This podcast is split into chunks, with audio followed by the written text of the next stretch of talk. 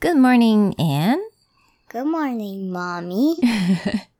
我们今天的字是什么呢 Say, ？Save. hi, I'm Anne. I'm Mommy. Welcome to Anne and Mommy's Chit Chat, where English is. Super cool. 那今天又来介绍一个有不同意思的字。那 How do we spell save? S A V E. S A V E. Save. 那你知道的意思是什么呢？就是拯救人 家。 Yeah, so like Superman can save little kittens from the tree. 嗯， What else? 那个救生员可以 save 那个沉下去的人。 Yeah, so lifeguards, right? Yeah. Lifeguards can save people that are drowning in the water. Yeah. So that's very good. 那另外一个 save 是什么意思呢？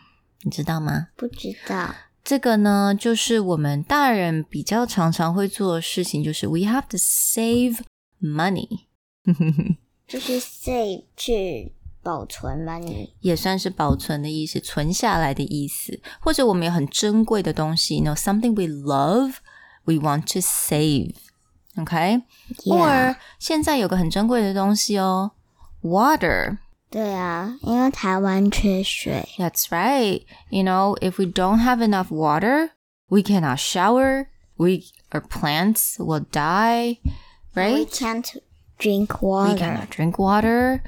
We cannot use water. So we gotta save water. 所以很多方法就是教你该怎么样来存下我们的水。比如说，you know, when once we wash our vegetable, we can save those water. Or we wash our rice, we can save the water. Okay.